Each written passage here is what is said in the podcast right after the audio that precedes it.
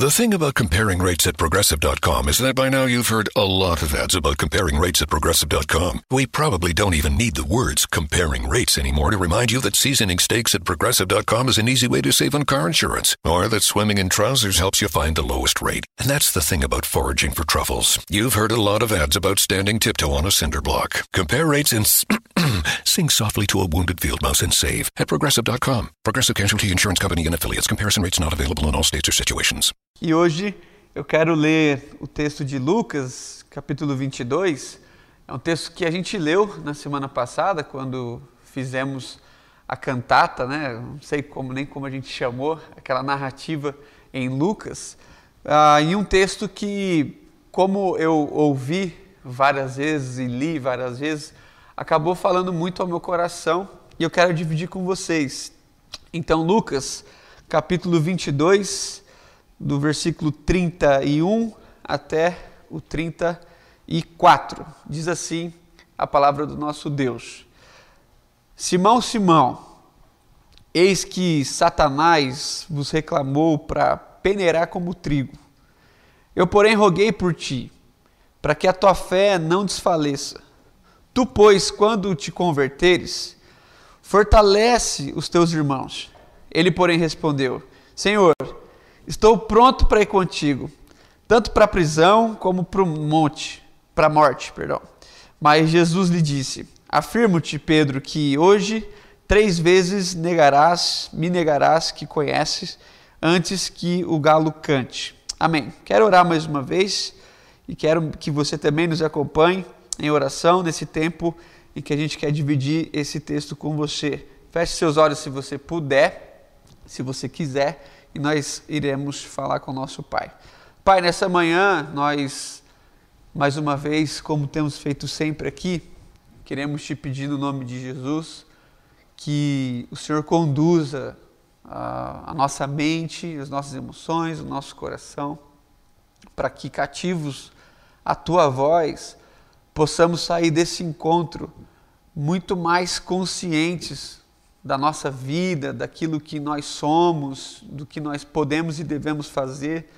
Então, como temos orado constantemente aqui, nós te pedimos no nome de Jesus que, que a tua voz alcance mesmo a nossa vida, alcance o nosso coração, que o Senhor possa falar conosco nessa manhã e para além dessa semana e que a palavra do Senhor encontre uma terra fértil, no nome de Jesus, no nome de Jesus. Amém. Amém. Irmãos, eu quero hoje conversar com vocês sobre o tema Todo Simão quer ser Pedro. Uma ideia que a gente teve e que está aí contemplada nesse texto, onde nós lemos na semana e faz muito bem se você continuar lendo. A partir aí do capítulo 22 de Lucas, você tem a informação onde Jesus está à mesa com um traidor, Jesus está à mesa da ceia e é ali que ele reparte o pão, ele reparte o suco de uva, o vinho, e é ali que os discípulos veem Jesus abaixando e servindo, naquele movimento ah, de ensino.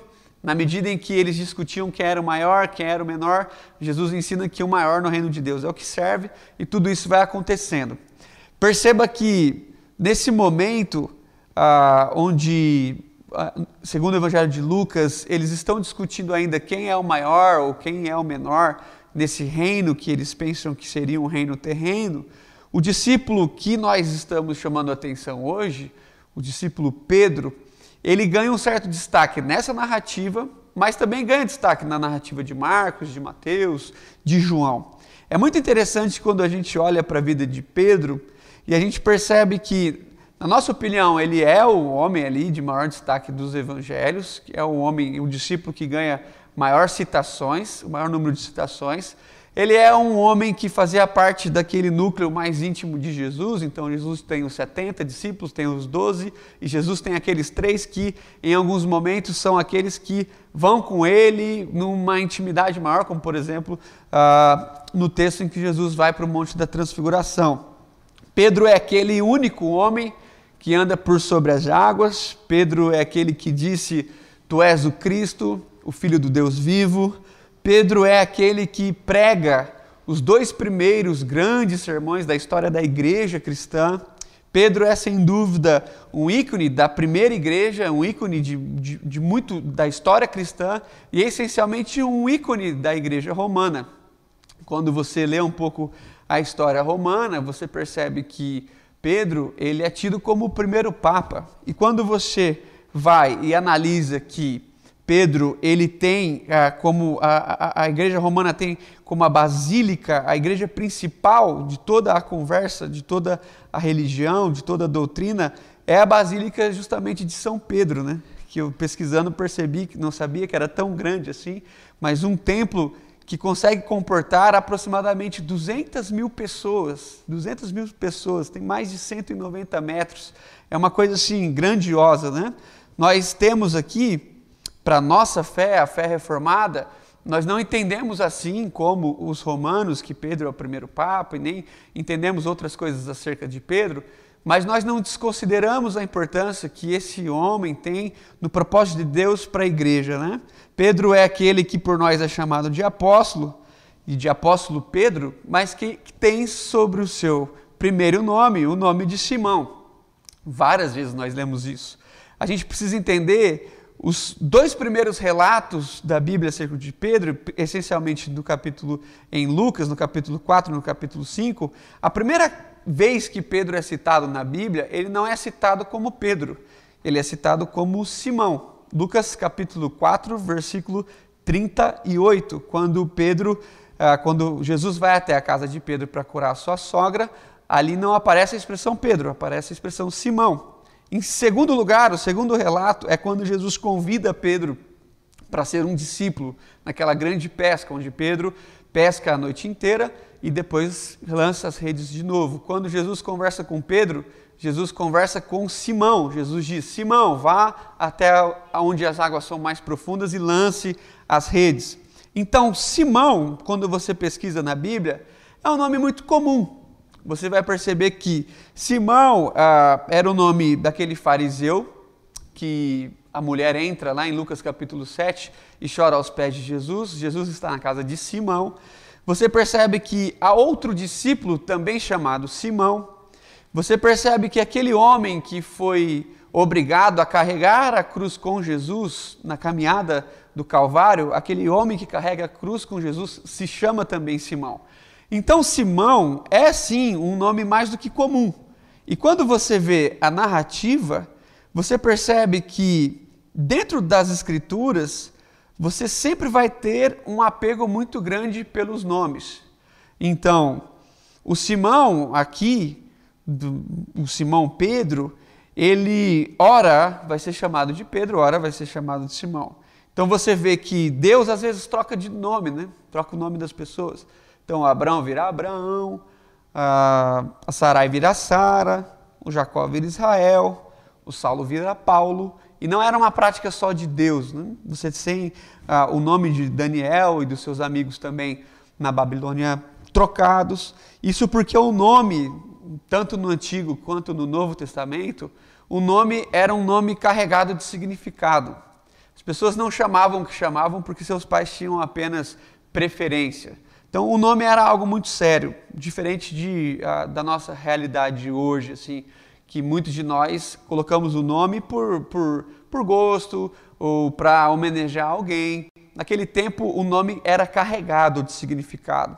Então, quando a gente fala sobre Pedro e sobre Simão, essas confusões que às vezes o texto nos apresenta, a gente precisa entender que na nossa leitura todo Simão quer ser Pedro, né? É muito confuso para a gente imaginar essa narrativa. É literalmente difícil porque quando a gente lê Simão, a melhor tradução seria aquele que ouve.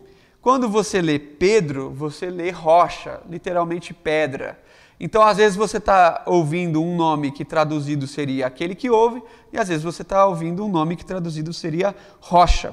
E essa diferença entre Simão e Pedro, que às vezes parece um codinome, ela é um pouco melhor trabalhada em pelo menos dois textos. Né? O primeiro, Lucas capítulo 6, no capítulo 6, no versículo 14, quando Lucas apresenta a lista dos doze discípulos, você tem ali a informação de que Simão foi recebeu um acréscimo de um nome Pedro. até porque tinha naquela primeira instância um outro discípulo chamado Simão.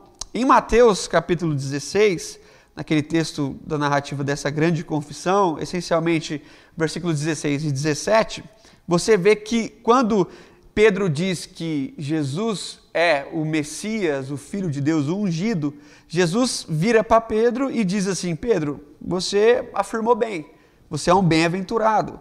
Mas ele não diz Pedro, ele diz assim: Simão Barjonas, porque não foi carne nem sangue que te revelaram, mas foi o Pai que está nos céus. Também eu te digo que tu és Pedro. Então, nós podemos pensar de uma forma simples aqui, que quando Pedro diz para Cristo, Jesus, tu és o Cristo, logo o Cristo responde, e tu, Simão, és Pedro. Então, é uma troca de nome com os seus significados, é uma troca do nome com a vocação. A gente pode entender de forma bem simples que Simão era realmente o nome que a gente conhece por Pedro e que Pedro carrega toda a vocação desse homem chamado Simão, todo o chamado de Pedro, toda a vocação, tudo aquilo que Deus pensou para aquele homem Simão é melhor qualificado na expressão Pedro. Então Simão foi chamado para ser Pedro. Fácil da gente entender. Simão foi chamado para ser Pedro. No entanto, no meio do caminho, no meio do ministério de Jesus, você vai perceber que o Simão e o Pedro, eles confundiram algumas esferas relacionadas à vocação. E aquilo que era para ser cada vez mais ah, pontuado a partir da sua vocação, começou a ser apontuado a partir de uma aparente posição. Então, o Pedro foi ganhando cada vez mais destaque do que o Simão. Na leitura dos evangelhos, às vezes nos parece que o Pedro esqueceu que era Simão e que o Simão preferia ser Pedro. Tenta entender. Pedro era a vocação de Simão, mas por uma série de confusões passou a ser um título, como por exemplo, para ficar mais fácil, é como aquele advogado que sempre que você se encontra, ele exige que você o, chama, o chame de, de, de, de doutor. É como o pastor que toda vez que você encontra, exija que você o chame de reverendo, alguma coisa desse sentido. Sabe quando um, um título é acoplado e a pessoa sempre que se apresenta, se apresenta por seu título antes de se apresentar por seu nome? Então, era mais ou menos isso que acontecia aqui na cabeça de Simão. Praticamente ele fazia assim: Oi, prazer, eu sou o Pedro. Que Pedro? Não, o Simão Pedro. Então, na verdade, ele teria que fazer: Eu sou Simão Pedro. Mas por essa confusão, ele se apresentava como Pedro, o Simão. Então, por que, que eu estou falando tudo isso? Porque quando a gente entra nesse texto, no texto que nós lemos, a primeira expressão do versículo 31, se você deixou sua Bíblia aberta, vale a pena você ver. A primeira expressão que o texto apresenta é a palavra Simão, Simão. Então, nesse momento em que Pedro tomava frente de uma conversa com os discípulos, Jesus vai conversar com Pedro, mas Jesus prefere usar a expressão Simão. E Jesus não fala apenas Simão. Jesus traz aquela ideia do Simão, Simão. Ah, é como, é como um, um, um pai que, que, conversando com seu filho, como por exemplo eu com a Sara, às vezes tenho que dizer: Sara, presta atenção, você não, você não tem 18 anos, apesar de você querer, né? tem um espírito adolescente, você não tem. É como um, um pai que, que traz uma lembrança para o seu filho, meio que com carinho, mas de uma forma que o chame a atenção. O pai sabe fazer isso, o esposo e a esposa sabem fazer isso. Esse texto aqui apresenta essa expressão. Simão, eu quero conversar com você uma conversa séria. Em outras ocasiões seria quando alguém chama o seu nome inteiro. Então, quando alguém vai falar com você, sua esposa, e ela fala o nome inteiro. Então você fica meio assim, meio esperto, porque alguma coisa séria vem. E o assunto que Jesus queria falar era tão sério que parecia que eles estavam ali ah, devagando com coisas que não faziam o menor sentido, quem era o maior, quem era o menor. Era como se Jesus dissesse assim, sem precisar falar, ô, ô Pedro, Simão, desce dessa nuvem que você inventou, porque eu quero conversar com você uma coisa séria. Mas para conversar com você essa coisa séria, eu preciso que você seja literalmente você. Eu quero conversar com Simão. Olha o que Jesus diz para Simão. A primeira coisa que Jesus diz: Satanás vos reclamou para vos peneirar. É uma quebra radical de enredo, de ambiente. Eles estão ali conversando quem era o maior, de repente Jesus chega e fala assim: Ó, Satanás vos reclamou. Satanás veio, como no texto de Jó, veio conversar comigo e eu ah, roguei por vocês. Há, um, há uma trama muito confusa aqui, é um ambiente que realmente muda totalmente esse cenário. Era como se Jesus dissesse assim: vocês ainda não entenderam que vocês serão sacudidos de uma forma daqui em diante. Ah, vocês estão discutindo quem é o maior, mas vocês vão passar pelas piores e maiores provações da vida de vocês daqui a pouco. Era como se Jesus dissesse assim: Ó, oh, o exército está chegando, vocês estão perdendo tempo, ah, vocês precisam se concentrar, vocês não têm ideia do nível de tentação que vocês vão pedir. Satanás me falou e me rogou para peneirar vocês. Uma peneira, vocês serão sacudidos, vocês serão ah, ah, colocados num ambiente confuso, mas eu roguei por vocês. Era como se Jesus dissesse assim: todo esse estereótipo que vocês criaram de um reino polposo, onde um é grande, o outro é pequeno, onde um manda, o outro obedece, isso não acontece no meu reino. Era como se Jesus dissesse assim: desce desse lugar, porque eu preciso conversar com vocês sobre algo real, real, algo real. Vocês estão prestes a passar pelo ambiente mais desconfortável da vida de vocês. Então parem de conversar sobre os seus apetites, sobre os seus sonhos e vamos falar sobre o que de fato tem que ser falado nesse momento. A dor e a perseguição aqui nesse texto é apresentada de forma coletiva. Satanás vos, né? Então é uma coisa que acrescenta os outros discípulos. Mas não sabemos o motivo, nós só sabemos que nesse momento Jesus se vira para Simão. E Jesus diz assim: Simão, mas eu roguei por você. E Jesus diz um motivo no versículo 32, na parte primeira: Eu roguei por você. E eu roguei para que a tua fé não desfaleça. E em seguida, tu, pois, Simão, quando te converteres, pedido de Jesus, fortalece os seus irmãos. E a expressão aqui, eu gosto muito dessa expressão, converteres, a expressão epístrofos, do grego significa voltar. Então a gente poderia traduzir de uma forma mais fácil.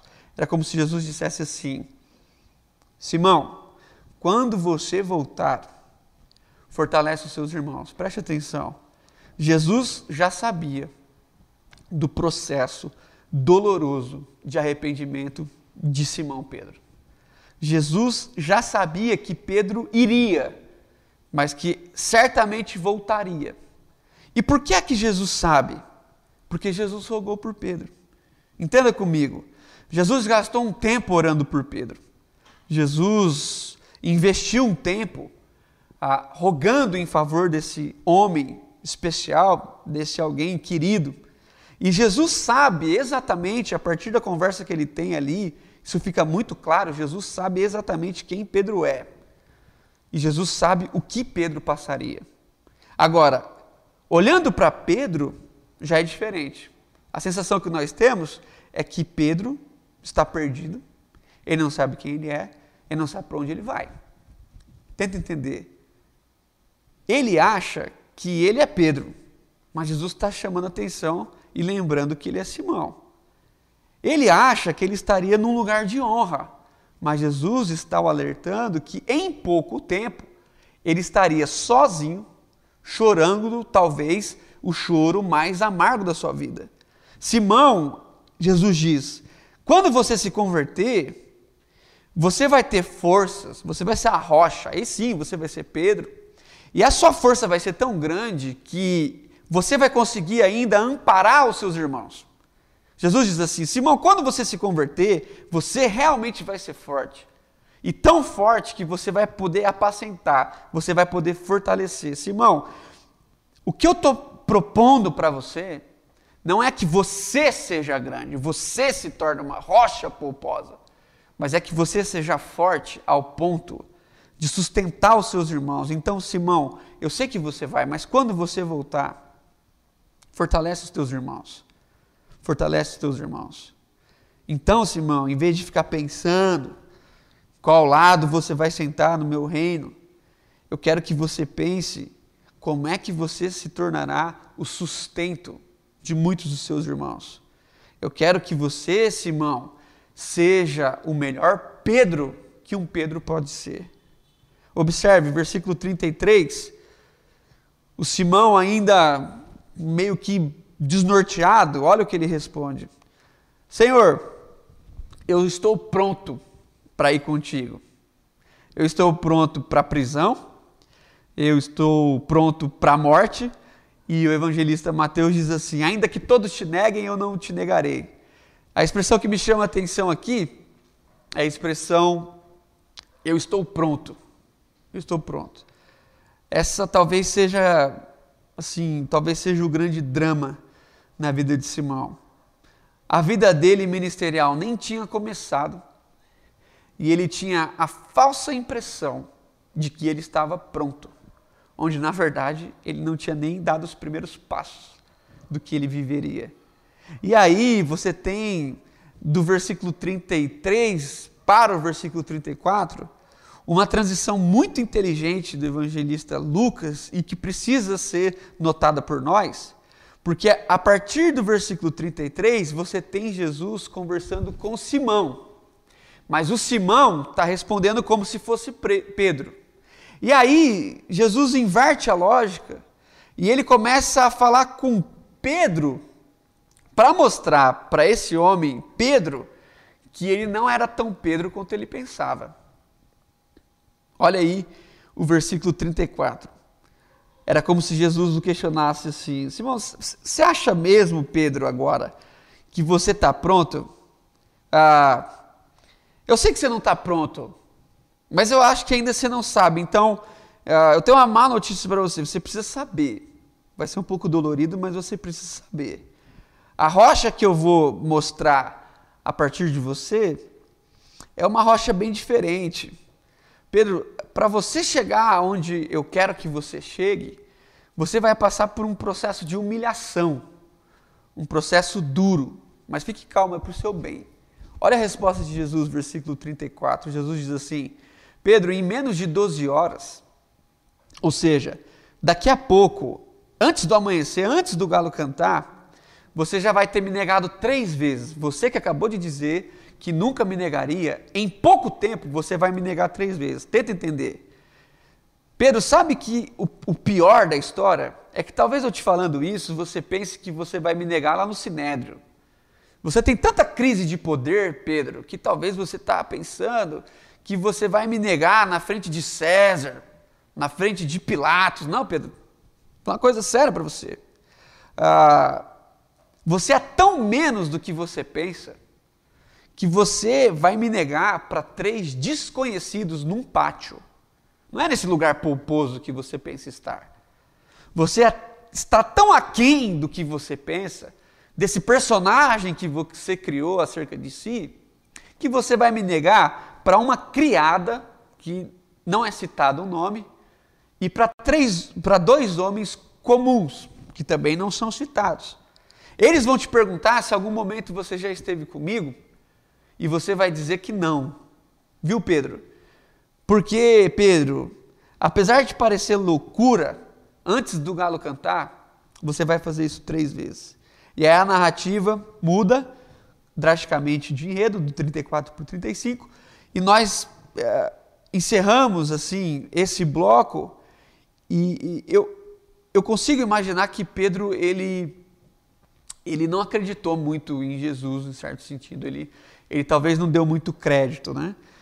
Você continua a leitura e você vai percebendo que, de fato, tudo aconteceu como Jesus havia declarado. E é exatamente esse ponto que eu queria traçar para os nossos corações nessa manhã, para a gente tentar pensar a grande distância que há entre a realidade de nós com a pessoa que a gente pensa que a gente é.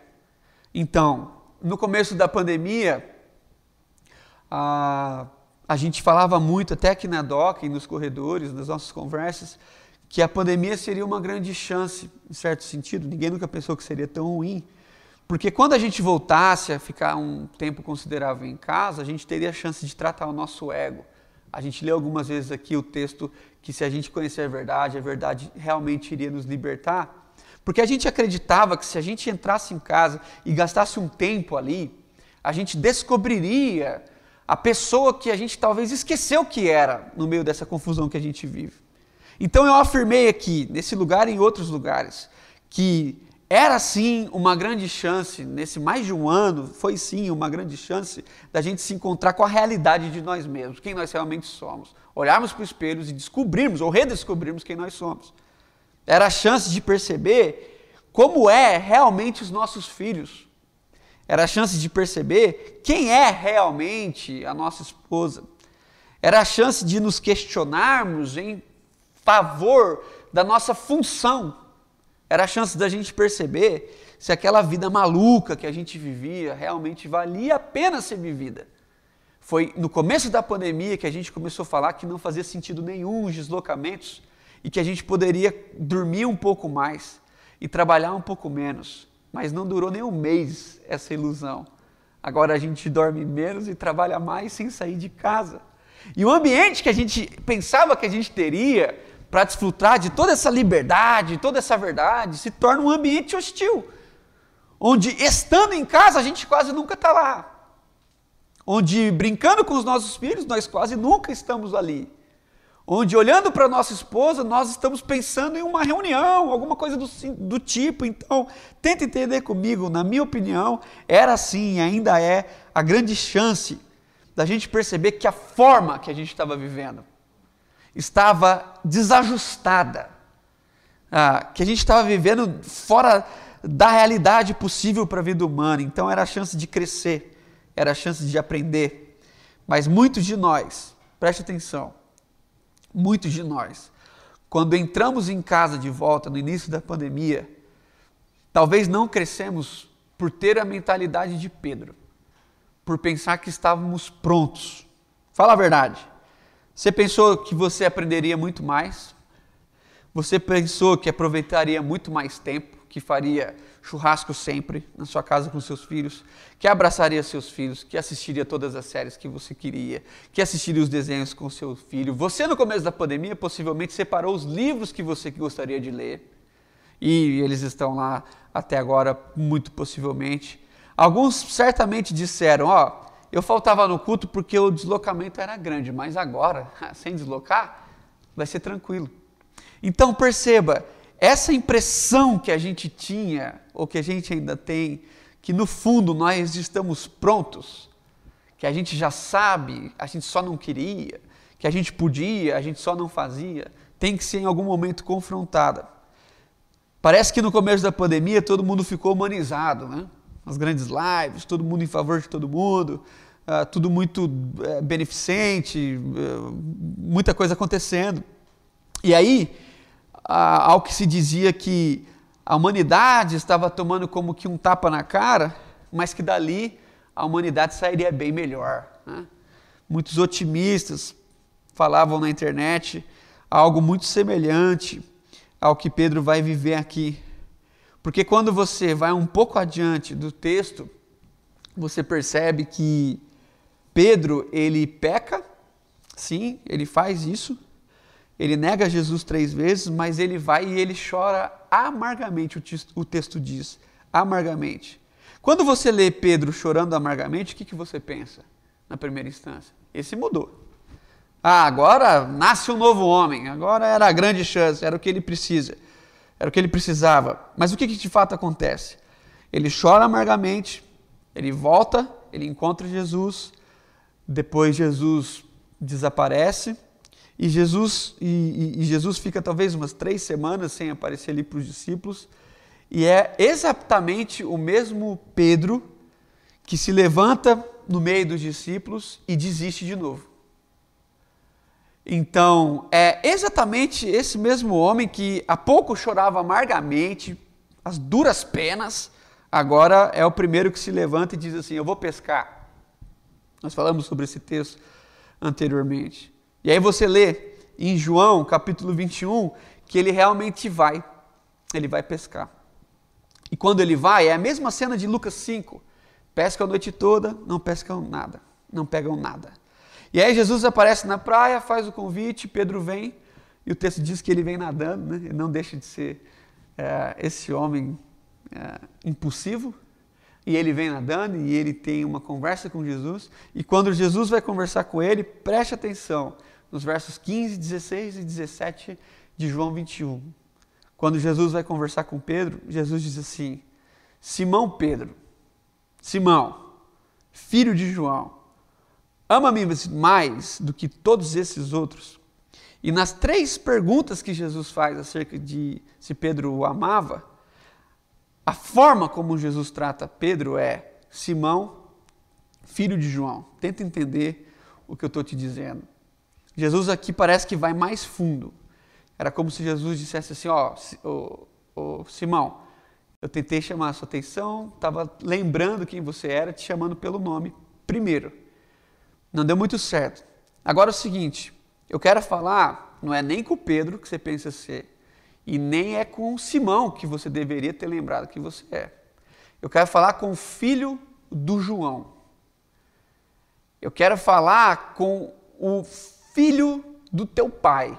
Então, volta para tua casa, volta, aquele menino que brincava na rua, é com aquela pessoa que eu quero conversar. Eu quero conversar com um homem simples, um pescador. Eu não quero conversar com um homem que andou sobre as águas. Eu não quero conversar com um homem que estava comigo no Monte da Transfiguração. Eu não quero conversar com um homem que fez a grande confissão: Senhor, tu és o Cristo, filho do Deus Altíssimo. Eu quero conversar com o filho do seu pai. Esquece o Pedro, que você é Pedro, pelo menos pensa que é, e vamos conversar lá atrás. Senta aqui, tira a fantasia, tira a fantasia, senta e vamos falar. Vamos falar sobre a vida. Vamos falar sobre você. Vamos falar a partir de quem você realmente é. E olha que interessante, nós precisamos entender isso. Os três grandes momentos da vida de Pedro Jesus o trata como Simão. As três conversas principais, principais, que Pedro teve com Jesus, Jesus o chamou de Simão. Quando Jesus o chamou, Lucas 5, nesse aviso tríplice aqui da negativa, e em João 21. As três conversas mais sérias que Jesus tem com Pedro, Jesus o chama de Simão. E por que, que Jesus o chama de Simão? Creio eu que sempre para o lembrar de quem ele é. Ah, olha como para Pedro e possivelmente para muitos de nós isso é delicado. Pedro viveu é, todos esses constrangimentos, mas pela graça de Deus se levanta, começa a pregar, primeiro grande sermão, segundo grande sermão, sofre perseguição, ele realmente se levanta como líder da primeira igreja e ele vive momentos grandiosos. Ele entra no templo, ele cura um homem. Ele é alguém que realmente parece que está indo assim para o lugar exato do que Deus tinha planejado para ele, para o Pedro que Jesus sonhou que ele fosse. Agora, quando você abre as Escrituras lá no primeiro livro, na primeira carta que Pedro escreve, e na segunda carta que Pedro escreve, nós temos uma informação de que para Pedro era importante ser lembrado sempre de que ele era Simão. E que para Simão era muito importante lembrar que ele deveria ser Pedro. Na primeira carta que Pedro escreve, no versículo 1, versículo 1, primeiro capítulo, Pedro se apresenta dizendo assim: Pedro, apóstolo de Cristo. Então, talvez ali pelos anos polposos de liderança, as grandes manifestações, ele tem tendo sido ah, o líder daquela grande congregação, ele quando vai escrever sua primeira carta, ele diz, ó, oh, aqui quem está escrevendo é o Pedro, apóstolo de Cristo. Mas quando ele vai escrever a segunda carta, possivelmente cinco ou sete anos depois, e bem pouco antes da sua morte, olha como o mesmo Pedro se apresenta. Segunda carta de Pedro, capítulo 1, versículo 1. Simão Pedro, servo e apóstolo de Cristo. Olha como isso é uma luta para a vida desse irmão, que às vezes se considera o grande Pedro e que sempre precisa ser lembrado de que ele é Simão. Mas de que o Simão precisa também ser lembrado de que deve ser Pedro, o fundamento, aquele que iria pastorear, queria cuidar, queria sustentar os seus irmãos. E pensando nisso, depois de muitos e muitos anos né, que Pedro vive, uh, ele ali já 30 ou 40 anos depois que Jesus se foi, você ainda tem a mesma luta interna. Essa coisa do ser humano, de a, a grande pergunta que quase ninguém consegue responder: quem eu sou? E a resposta sempre invertida para a pergunta quem eu sou, respondendo coisas que a gente faz. Pedro foi lutando e foi se lembrando durante todos os anos do seu ministério. Agora, não mais com Jesus ali, mas em espírito, Pedro foi se lembrando que ele, de fato, era o Simão e que ele também era o apóstolo, mas de antes de ser Pedro, ele é Simão e antes de ser apóstolo, ele era um servo. Então, caminhando para o fim, pensando nesses movimentos que a gente tem vivido, essa crise que agora há pouco conversava com os nossos amigos aqui, onde se você liga a televisão, você se depara com informações duras. Se você liga celular, Instagram que seja, você se depara com informações duras. Ah, se você decide, não, vou dar um tempo de redes sociais, mas continua no WhatsApp, você também vai receber informações duras. A todo tempo é alguém ah, pedindo uma oração, alguém lamentando a morte de alguém. E tudo isso, gente, está ah, causando assim ah, o ambiente onde nós estamos inseridos: morte, fome, crise, acusações, crimes, assassinatos. A gente não sai desse lugar. Ah, até conversar com meus irmãos essa noite, pesadelos, pesadelos. É, porque a gente está inserido nesse ambiente de, de, de morte e a postura que a gente tem frente aos desafios da nossa vida, na maioria das vezes, é uma postura de, diante dos desafios, responder a partir de alguma coisa que a gente tem que fazer. Por exemplo, quando você lê tudo isso, intrinsecamente deve passar na sua cabeça o que, que você deve fazer, qual tipo de texto você deve produzir, qual tipo de foto você poderia postar, o que você poderia é, é, acrescentar, é, produzir. E, e, e, poucas vezes passam na nossa cabeça perguntas como essa: como é que eu vou terminar isso aqui? Como é que a minha família vai terminar isso aqui? Como é que nós estaremos depois que tudo isso aparentemente terminar? Como estará o nosso coração, as nossas emoções, as nossas relações, depois que tudo isso terminar. E talvez a melhor forma da gente batalhar com tudo isso é tendo em mente não apenas o que a gente deve ou não deve fazer, mas essencialmente, essencialmente, quem nós somos no meio de tudo isso. E respondendo quem nós somos, então podermos juntos respondermos o que nós devemos fazer. O que nós devemos fazer. Quando eu olho para a vida de Pedro, eu tenho um alento, e eu quero passar isso para você, é que no finalzinho do texto que nós lemos, Jesus diz assim: Pedro, isso tudo vai acontecer antes que o galo cante. Mas quando você vê Pedro negando Jesus, o texto diz: e o galo cantou. E quando o galo canta, uh, Pedro olha e, e vê Jesus, e o texto diz que ele começa a chorar, ele sai dali. Eu nunca tinha parado para pensar acerca disso. Por que será que o galo canta? Parecia só que era para condenar Pedro. Mas pensando desde domingo nesse texto, a impressão que eu tenho é que o galo cantar é como uma graça específica de Jesus para a vida de Pedro, como quem dissesse assim: Pedro, eu sei que vai acontecer, mas você, pela graça de Deus, pela misericórdia do Pai, será lembrado. Eu vou mandar um sinal, um sinal audível, visível, para você lembrar o que você deve fazer. Pedro, quando isso tudo acontecer, volte. Volte, Pedro.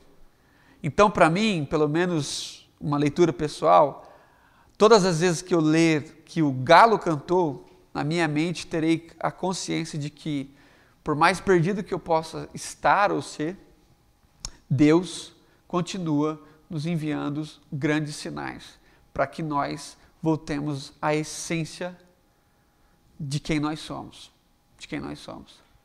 Então a pergunta é: quais são os sinais? Quais são os sinais? O que Deus está falando através da Sua palavra ao seu coração? Então que que nessa manhã você possa, como eu, refletir, Senhor, o que nós estamos fazendo, como nós estamos vivendo, mas essencialmente quem nós somos diante de tudo isso. Nós não queremos nos apresentar a partir dos nossos títulos, nós não queremos dizer quem, ah, o que nós conquistamos, quem nós gostaríamos, ah, como nós gostaríamos de ser tratado, que é uma pergunta que sempre nos fazem. Como você quer ser tratado? Pelo nome que meu pai me deu, pelo nome que eu tenho, por quem eu sou. E a partir daqui, dessa realidade, nós, dentro das nossas casas, por um longo tempo ainda, a gente possa ressignificar todas as coisas, todas as relações, para que através de nós, quem nós já somos, Deus possa ser glorificado e exaltado no nome de Jesus. Eu quero orar com você, eu quero que, que você nessa manhã se coloque mesmo diante de Deus. Se passaram 13 meses, 13 meses, e algumas pessoas ainda estão esperando alguma coisa acontecer para elas se movimentarem. Não. O tempo está passando cada vez mais rápido. É hora da gente, como igreja, conversar seriamente sobre quem nós somos. E diante desse tumulto que a gente assiste, nem sempre ter uma posição, um poste, mas a consciência de quem nós somos, o ministério que nós nos deu, como igreja local e como igreja no Brasil, como igreja no mundo. Que você possa ser inserido nisso, porque eu tenho certeza que Deus quer e vai te usar da forma maravilhosa a partir de quem você já é. O que eu e você precisamos de um encontro real com a verdade de nós mesmos. Se nós conhecermos a verdade, a verdade vai nos libertar. Feche seus olhos se você quiser e ore comigo. Pai, em nome de Jesus, nessa manhã, nós louvamos o Teu nome pela Tua palavra e queremos entender quais sinais o Senhor está nos enviando. Nós queremos entender do Senhor o que nós precisamos de fato ouvir para conseguir ajustar na nossa mente esse turbilhão de informações e como a gente fica diante de tudo isso. No nome de Jesus, Deus, visita cada família, cada lar, cada pessoa que nos escuta aqui. Que essa trajetória desse homem tão importante para a nossa fé possa nos animar porque com os erros e acertos a gente possa perceber que também é assim com a gente, mas que todos juntos trabalharemos para chegar até o lugar exato da nossa vocação, mas a partir de quem nós somos. Que essa oração seja a oração do Daniel, do Silas, do Tiago, do Eliabe, do Arthur, da Regina, não seja a oração do presbítero, do pastor, do músico, do empresário, do advogado, do médico, mas que seja a oração de quem nós somos perante o Senhor. Filhos teus, que tempo em tempo erram e precisam desse retorno, e pecam e precisam desse retorno, mas que nesse movimento, que o Senhor ajuste o nosso coração, para que quando isso uh, passar, de certa forma, a gente consiga permanecer são para fundamentar as pessoas, para que as pessoas em nós sintam amparo e reparo. No nome de Jesus. Amém. Geico presents Motorcycle Word of the Day. Today's word is gremlin. Is a gremlin an unknown and persistent mechanical issue? Or is it something large that gets caught in your teeth when you ride with your mouth open? As in, Man, I gotta stop singing 80s power ballads when I ride. Ugh, keep getting gremlins in my teeth. See? Geico Motorcycle. 15 minutes could save you 15% or more. Over the past year, I've helped thousands turn their lives around. And today, I'm going to tell you the one simple trick that will change everything. All you have to do is. And now a message from our sponsor. With Progressive, you can bundle your boat, RV, or other outdoor vehicle for great protection and even more savings. Progressive. And that's it. You'll have that for the rest of your lives. I'm so excited for you. Progressive. There's never a bad time for great protection. Progressive Casualty Insurance Company and affiliates. Bundle discount not available in all states or situations.